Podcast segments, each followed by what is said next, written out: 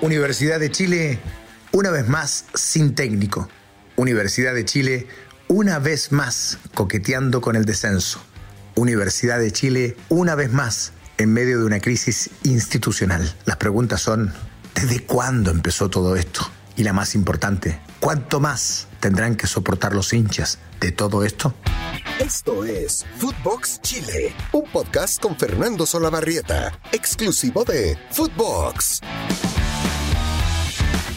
¿Qué tal amigos de Footbox Chile? Los saludo con mucho cariño. Pido disculpas de antemano por mi voz, eh, por este resfrío que no me permitió estar con ustedes el día, el día lunes, propio del clima, de la época, pero también propio de los 51 años, porque yo cuando me resfriaba no me resfriaba con, con eh, este nivel de intensidad y menos con una difonía tan, tan profunda, ¿no? Así que discúlpenme por no haber estado con ustedes el lunes y también por estar hoy no en las mejores condiciones, pero quería de cualquier manera tener este este contacto, compartir tantas noticias y tantas cosas que están sucediendo más allá de que mi voz no sea la óptima. Y tantas cosas que ocurren al interior del fútbol chileno y particularmente en esta semana en la Universidad de Chile. Está complicadísima la U. Lo habíamos dicho nosotros antes, nos parecía que el ciclo de Santiago Escobar estaba prácticamente terminado tras la derrota del partido atrasado que se había postergado y que se puso al día el campeonato el día viernes cuando Audax Italiano lo vence a la U sin ninguna contemplación,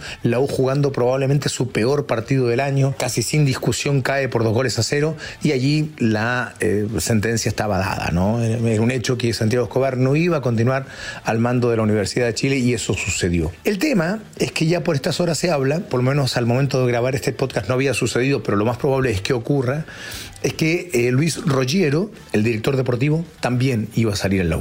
Con lo cual se termina esta apuesta, de la que nosotros habíamos hecho alusión tantas veces, de la mirada hacia el fútbol ecuatoriano, hacia el Independiente del Valle, súper exitoso, con una reformulación de sus proyectos a partir de las divisiones menores, parecía desde lo teórico una muy buena idea, y de allí la traída entonces de Rollero, y de allí dejar muchas de las decisiones en manos de Rollero, que no sabemos a estas alturas si fueron tantas, pudo haber allí también mucha mano dirigencial en torno a decisiones que terminaron saliendo muy mal y que no todas son atribuibles a Rollero. El tema es que si esto no fue así, igual es responsabilidad de Rollero porque Rollero venía a esto, a tomar todas esas decisiones, ¿no? Bueno, aparentemente la apuesta hacia esa mirada del fútbol ecuatoriano de Independiente del Valle ha sido un completo fracaso y se ha terminado apenas duró 11 fechas esta mirada. Y la verdad es que otra vez uno observa que la U por cuarto año consecutivo coquetea con el descenso. Entonces, a, mí no me digan sobre el final de año, mira, bueno, eh, finalmente la U salió duodécima. O sea, eh, no estuvo ni cerca de descender. Pero si la U no está para eso. Los objetivos de la U no, están, no, son esos, en absoluto. La U tiene que pelear títulos, tiene que pelear clasificaciones a Libertadores. En el peor de los casos, tiene que ir a la Sudamericana, como en algún momento fue de manera súper exitosa. Pero la U está para esos logros, no para salvarse del descenso. Por tanto, no me vayan a decir a mí, terminamos este campeonato, bueno, cumplimos, la U no descendió. Por favor, la UNO está para, para esa situación. Por tanto, que por cuarto año consecutivo esté, como está en este instante, a dos puntos de descender, es inadmisible. Es completamente inadmisible. Y acá hemos querido hacer una suerte de recuento de lo que ha sucedido desde que comienza la sociedad anónima la gerenciadora a hacerse cargo de, del fútbol de la Universidad de Chile. Ya de hecho el fútbol de la U no pertenecía a la Casa de Estudios, ojo con ese dato pertenecía a la Corfuch, una, una corporación de fútbol que eh, eh, era la que tenía a cargo el fútbol profesional de la Universidad de Chile. Ya salía, a diferencia de lo que ocurría con la Universidad Católica, que eran todo uno en el club deportivo, y hasta el día de hoy, aun cuando Cruzados se hace cargo del fútbol profesional, hay mucho nexo entre el Club Deportivo Universidad Católica y Cruzados. No es el caso en absoluto de la U, pero en absoluto. Y ese también ha sido evidentemente otro, otro problema. Bueno, lo cierto es que cuando llega la gerenciadora, se hace cargo de algo que ya la Casa de Estudios no tenía, que lo tenía la Corfuch, la Corporación de Fútbol de la Universidad de Chile.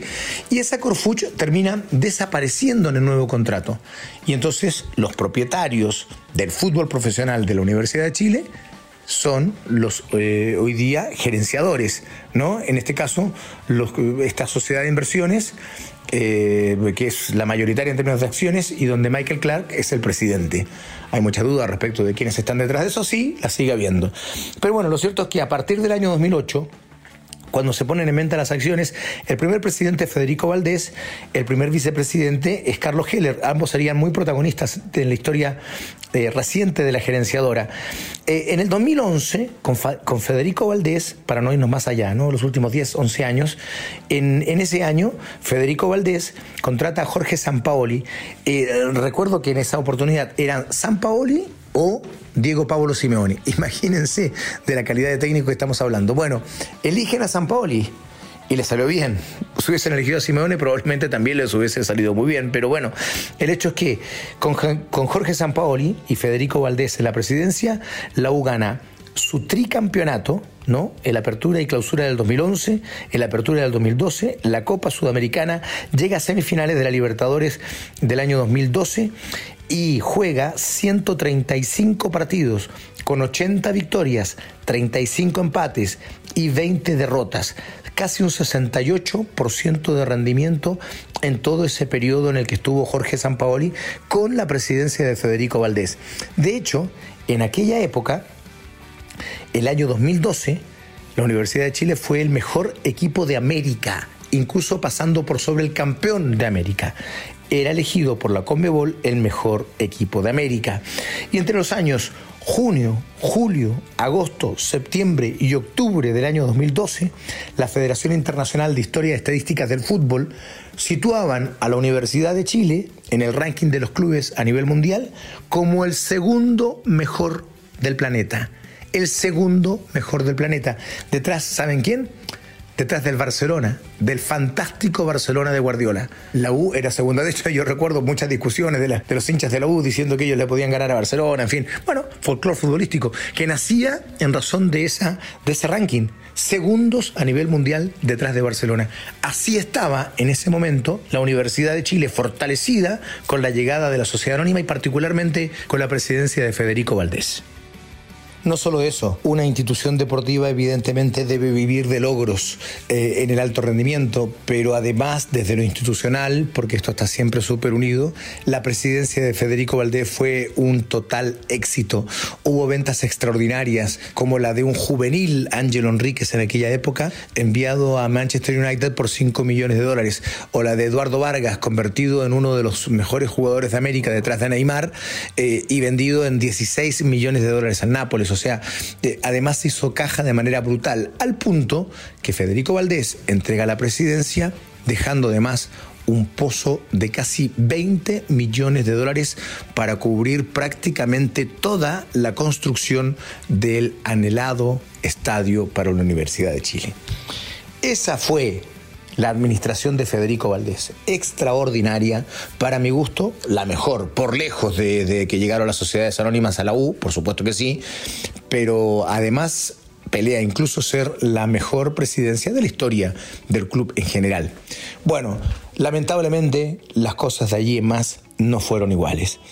El siguiente presidente de Azul Azul fue José Jurasek, que era una suerte de continuador de lo que se venía, pero no era lo mismo, evidentemente. Y Jurasek, eh, si bien ganó, con el vuelito de lo que dejaba el plantel anterior, ganó la apertura del 2014 y una Copa Chile además, eh, las cosas empezaron a deteriorarse. Trajo a Darío Franco, que tuvo un porcentaje de un 53.8, ahí lo que decíamos, el campeonato obtenido, y luego se empezó a equivocar feo. Trajo a Marco Antonio Figueroa, que, que no sé si interpretaba en realidad lo que querían dentro de la Universidad de Chile y en 34 partidos jugados por Figueroa el equipo solo ganó 15 y terminó saliendo. Dieron un interinato, el primero de los, interinatos de la Sociedad Anónima de Azul Azul, y fue Cristian Romero el relojito. Y, eh, bueno, estuvo con apenas un 20.8% de rendimiento en ese interinato que duró muy poquito. Eh, al año siguiente, en el año 2014, llega cumpliendo un verdadero sueño y por fin en su vida, así lo dijo él, a la presidencia de la U, Carlos Heller, un antiguo y conocido empresario de nuestro país, fanático de la Universidad de Chile, porque esto sí que no lo vamos a dudar.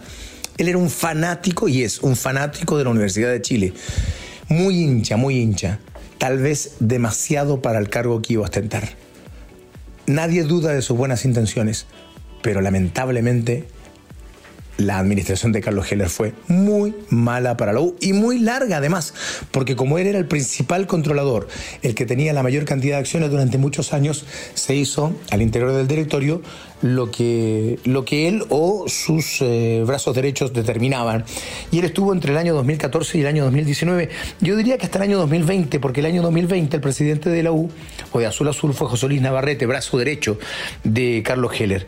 Y durante ese periodo la verdad es que si bien hubo algún título, en ese periodo empezó la debacle, la decadencia que tiene a la U hoy como está.